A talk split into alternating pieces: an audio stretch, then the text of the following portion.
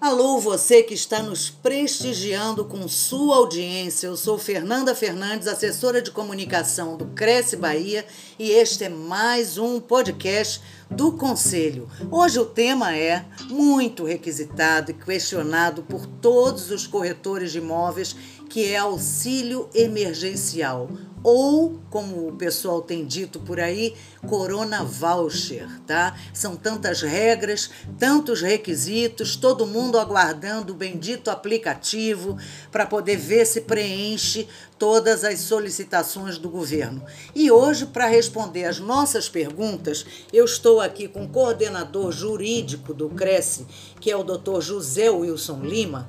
É, nós estamos no formato videoconferência, tá? É usando a ferramenta aqui de entrevista por vídeo, como mandam as normas aí do Ministério da Saúde à distância, não é isso, doutor Wilson? É exatamente isso. E eu quero desejar a você, Fernanda, uma boa noite e também a todos os corretores de imóveis do estado da Bahia.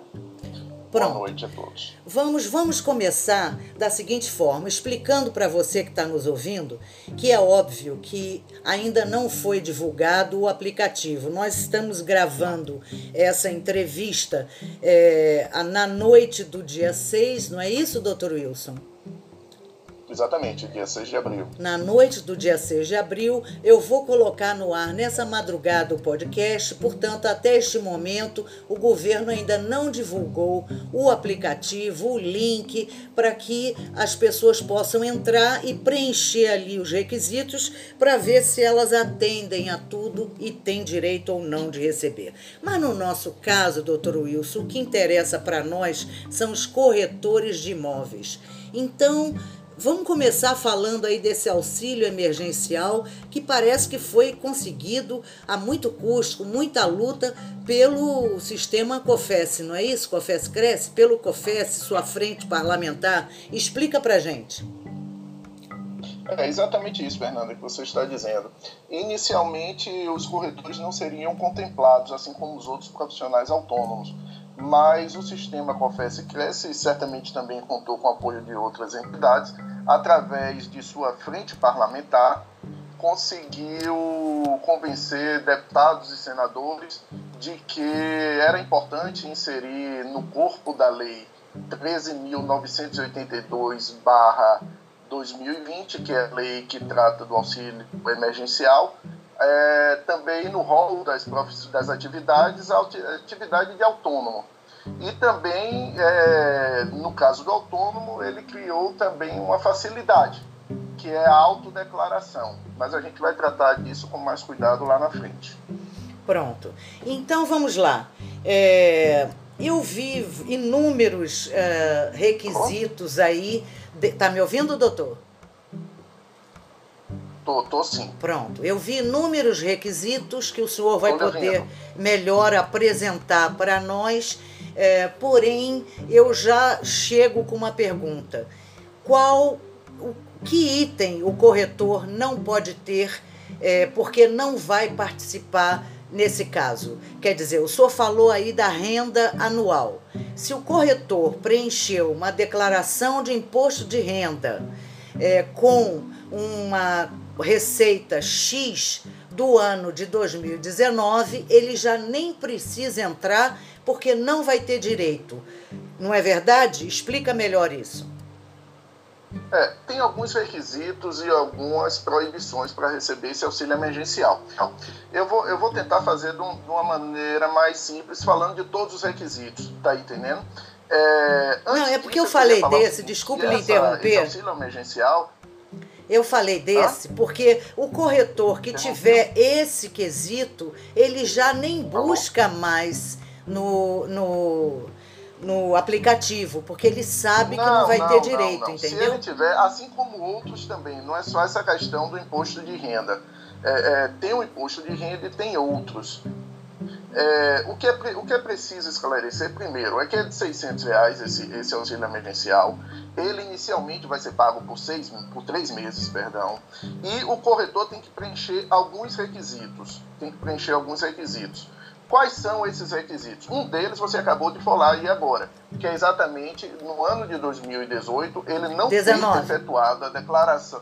Não, no não, ano 18, de, 18. 2018. Sim, sim, sim, sim. 18 na declaração de 2019. Isso. Então, no ano de 2018, ele não pode ter declarado que nesse ano recebeu é, rendimentos tributáveis acima de R$ 28.559,70. Ou seja, se o corretor declarou em 2019 que em 2018 ele recebeu esse valor ou acima disso, quer dizer, acima disso, eles nem adianta preencher porque não vai ser concedido o benefício. Agora, além desse requisito, existem outros requisitos que a lei estabelece. Eu gostaria de falar de cada um deles para que os corretores já fiquem cientes. Apesar de que amanhã o Cresce deve estar soltando um, um, um informativo que poderá ser consultado novamente. Uma cartilha. Foi feito pelo Departamento Jurídico. É, uma cartilha, é, com alguns banners, na realidade. É, não sei se vai ser através de, de PDF ou se vai aparecendo. Enfim, quem está vendo isso é o TI do CRESP. Mas essa cartilha foi elaborada pelo jurídico, o doutor Wendel teve uma participação muito muito importante, foi revisada por mim e teve também a colaboração de Maxwell. E agora o TI está formatando para que seja disponibilizado a partir de amanhã, certo? Ele tem que preencher alguns requisitos, são eles. Vamos lá. Ser maior de 18 anos. Todo corretor, todo corretor é maior do que 18 anos. Ele não tenha um emprego formal ativo. Tem alguns corretores, é muito raro, mas existe, alguns corretores que têm carteira assinada, então não adianta não pode ter nenhum, nenhum emprego formal ativo. Doutor Wilson, doutor Wilson, por exemplo, se o corretor tiver uma outra profissão, né? É terapeuta, é dentista, é engenheiro, sei lá, e ele trabalha numa empresa, tem a carteira de trabalho, obviamente ele não terá direito, ou, né? ou trabalha numa imobiliária, tem a carteira assinada, nem adianta entrar no aplicativo porque não tem direito, porque está na CLT, não, não é isso? Exatamente. Se ele tem carteira assinada, a empresa é, é, é, regular, recolhe a FGTS, recolhe é, é, a contribuição previdenciária, tudo, ele não vai ter como receber porque os dados serão usados. Claro. Não adianta preencher. Claro. Esse, esse é um auxílio para quem realmente está precisando. Ok. Certo? Quem Simbora. tem um emprego é, se ele é corretor e exerce uma outra atividade também como empregado, não adianta que ele não vai ter direito. Então, é, ele também não pode receber, Fernanda, isso é muito importante, nenhum benefício previdenciário ou assistencial. Ou seja, se esse corretor ele é aposentado e recebe um benefício do INSS, uma aposentadoria, por exemplo, não adianta ele se inscrever, que também não vai receber o auxílio emergencial, porque os dados serão usados. Se o corretor certo? for é viúvo e receber a aposentadoria da esposa que faleceu, também não tem direito. Não tem direito, não tem direito, não tem okay. direito. Outro requisito, a renda familiar mensal dele por pessoa, a lei fala em per capita, traduzindo por pessoa, não pode ser superior a R$ 522,50, que é o equivalente a meio salário mínimo, ou seja, ele vai pegar a renda familiar dele, da, da, da família dele, e dividir pelo número de pessoas. Não pode ser superior a meio salário mínimo. Mas, se for superior, ainda tem uma possibilidade: é que a renda familiar total não seja superior a três salários mínimos, que hoje equivale a R$ 3.135, certo? Posso fazer uma Ele pergunta? Tem também aquela que Pode sim, claro. Pronto. O corretor é casado. A esposa tem uma profissão e recebe um valor acima desse solicitado. É, então eu queria que o senhor me dissesse duas hipóteses. Primeiro, quando ele é casado, é, civilmente, né, em comunhão de bens ou parcial, total, não importa. É, se esse detalhe importa, me parece que sim e a segunda, se ele não é casado civilmente, se ele apenas é, vive junto né, com a esposa, mas juridicamente, aspas, ele não é reconhecidamente casado, mas a esposa tem uma profissão, ou tem um salário, ou é funcionária pública. Explica essa situação. Fernanda, é, é, foi boa essa sua pergunta. Veja bem, se ele é casado, os dados fatalmente serão cruzados, certo? E aí ele não vai ter direito. Porque se a esposa recebe acima de 3.135 e também não tem uma renda per capita é, é, menor do que meio salário mínimo, não tem jeito, ele não vai receber porque os dados serão cruzados. Se ele vive, por exemplo, numa união estável não formalizada, que para a lei tem os mesmos efeitos de um casamento civil, ele em tese não teria direito. Se ele fizer a declaração e omitir esse fato, ele depois pode responder. Ele pode até receber o benefício, mas lá na frente ele pode responder por isso. Então ele tem que ter muito cuidado quanto a essa questão. Mesmo que a, é, o governo federal não consiga cruzar os dados e não perceba que ele mantém uma união estável e essa união e a renda familiar impede que ele receba o benefício e ele não declarar isso, ele pode responder lá na frente. É, porque eu li em algum lugar que essa declaração que é feita nesse formulário é uma declaração tipo assim, fé pública, né, de responsabilidade do indivíduo, exatamente com essas consequências que o senhor falou aí mais para frente no futuro, não é isso? Exatamente, exatamente. Ele, ele vai responder criminalmente e, e de, de forma civil também por todas as declarações que ele prestar nesse formulário. Não adianta tentar enganar o governo federal. Ele pode obter o benefício e lá na frente ter uma consequência muito maior, uma consequência desagradável, que não é interessante para o corretor.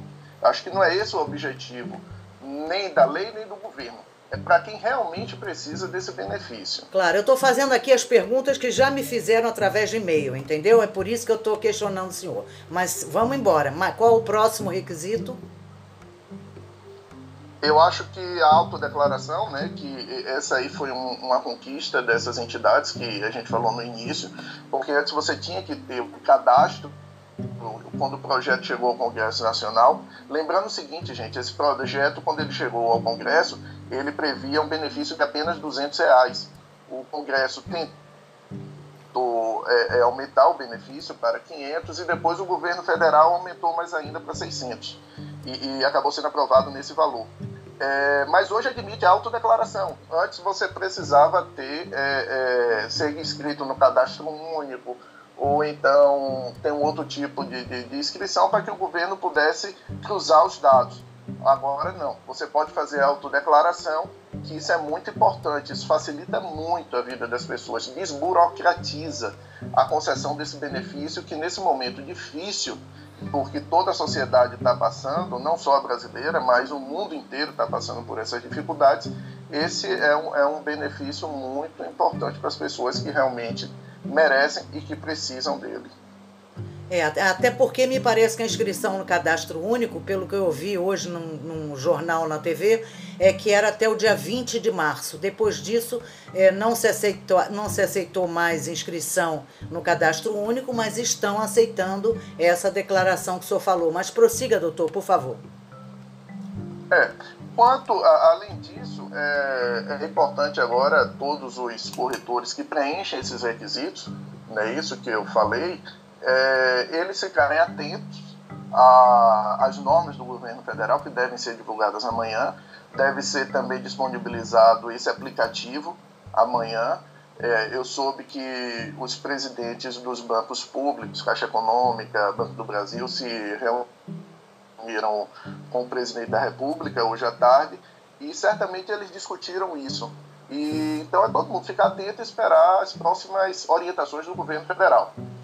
Então vamos lá, durante três meses eles vão receber 600 reais. Inicialmente a previsão é de três meses. Se infelizmente é, prorrogado. for prorrogado, né, é, infelizmente que eu digo é porque vai significar que a pandemia ainda não foi resolvida, é o que nós não queremos. Mas se isso acontecer, será, poderá ser prorrogado também esse prazo, né? Pode sim, pode ser prorrogado porque está previsto na, na lei isso. Agora vamos torcer para que não seja, né? Como você disse, é, é, pode parecer que é um benefício a mais, mas na realidade significa que a sociedade vai estar parada. E isso é muito ruim para todos, inclusive para o mercado imobiliário, né? A gente tem visto aí quantos corretores têm sofrido, principalmente aqueles que estavam com o negócio já prestes a, a ser fechado, é, ou então aqueles que administram a locação. É até um assunto interessante para a gente falar depois é, sobre a obrigatoriedade de pagamento de aluguel nesse período. E é isso mesmo, Fernanda. Vamos torcer para que o benefício não seja prorrogado, porque significa que a sociedade está voltando à normalidade. Agora, eu fico imaginando, doutor, que os advogados estão tendo muito trabalho neste momento e continuarão tendo pós-pandemia. Porque o senhor já imaginou quantos problemas. Empre... O senhor tá, me ouviu é, até não, onde? Eu, eu, eu, só, eu ouvi eu ouvi quando você disse que imaginava que os advogados estavam tendo muito, muito trabalho. Muito trabalho e como terão trabalho pós-pandemia.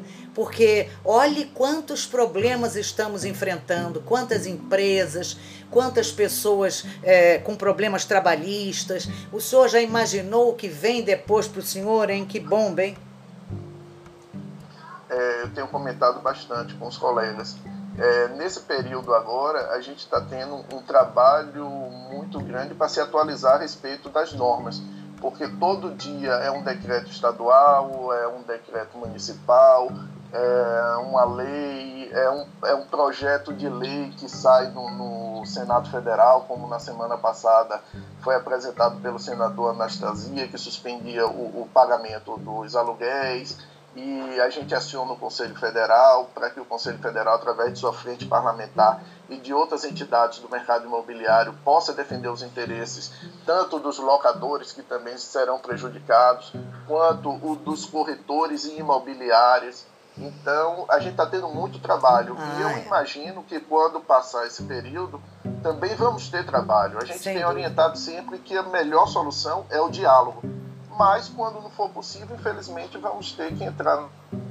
na justiça, mas isso não é para pensar agora. É. Vamos primeiro. É porque não tem jurisprudência para isso, né, doutor? É um caso completamente é, é de exceção, né? Uma coisa é, completamente excepcional, ímpar, e o julgamento entra aí o lado humano, né? E tem a coisa de tem muito proprietário que só tem um imóvel, na realidade dois, mora em um e o outro é um meio de sobrevivência para juntar com alguma outra aposentadoria aposentadoria pequenininha. Quer dizer, é um julgamento muito delicado esse, que envolve a humanidade da pessoa, né? É muito delicado, né, doutor?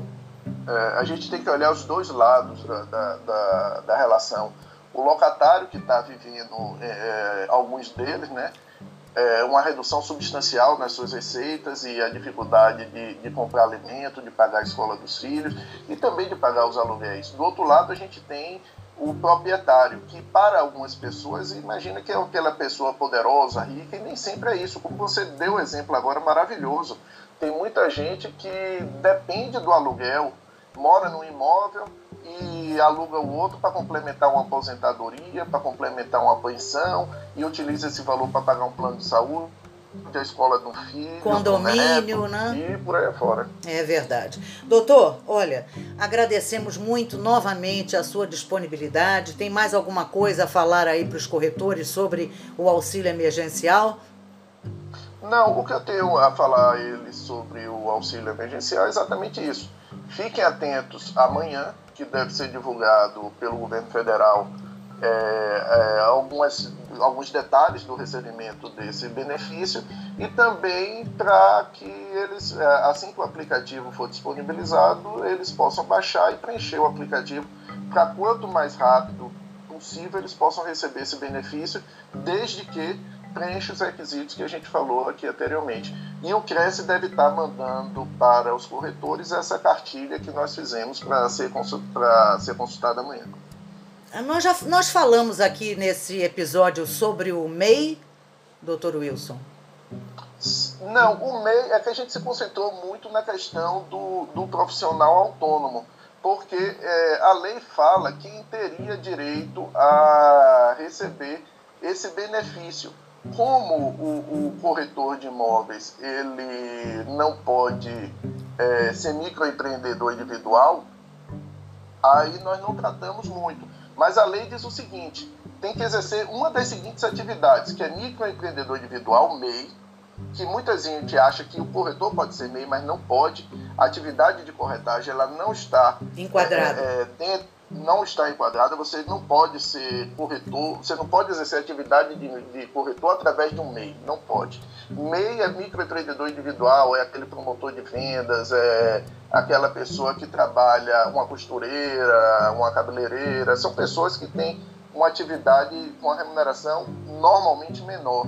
Então, é um meio microempreendedor, um contribuinte individual ou facultativo do regime geral de previdência social, ou trabalhador informal, é, que seja empregado, autônomo ou desempregado, de qualquer natureza, inclusive intermitente, inativo, inscrito no Cadastro Único de Programas do Governo Federal até o dia 20 de março de 2020. A gente se concentrou muito no autônomo, por quê? Porque o autônomo é a categoria que interessa ao corretor de imóveis, mas essas outras aí que eu elenquei aqui agora também estão abrangidas por essa lei é, do auxílio emergencial. Agora me veio à cabeça aqui uma coisa que eu também ouvi sobre o seguro-desemprego.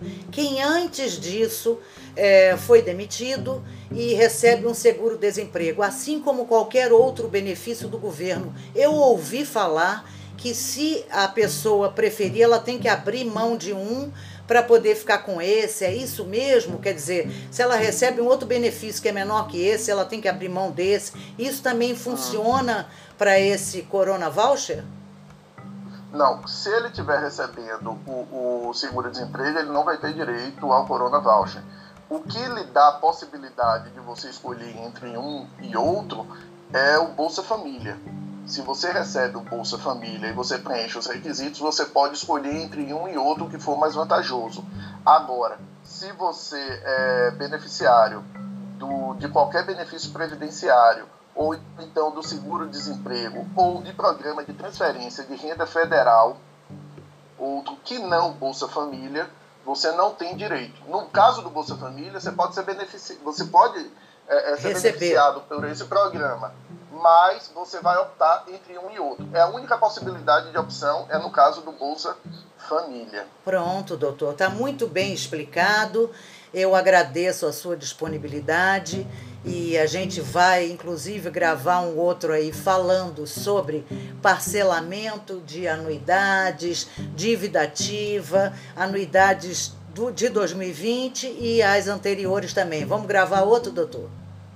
Vamos, estou, estou ao seu inteiro dispor. Pronto, muito obrigada. Então, agradecemos ao Senhor todos nós e para você que está nos ouvindo e nos prestigiando com sua audiência nesse momento tão delicado, nós do Cresce desejamos muita fé, resiliência, tá? É, pensamento positivo, orações, gente. O mundo precisa de muita oração de todos nós e vamos em frente porque um dia isso vai acabar. Se Deus quiser. Deus. Né? Então, hashtag fique em casa. Eu sou Fernanda Fernandes, assessora de comunicação do Cresce Bahia, e esse foi mais um episódio do Conselho. Mas se Deus quiser, a gente volta. Quem sabe até nesta semana, já que estamos fazendo um podcast excepcional, é com mais um de repente, esse falando com o Dr. Wilson sobre o parcelamento da anuidade 2020 e também as anteriores. Muito obrigada pela sua atenção, hein? Tchau, tchau! Eu que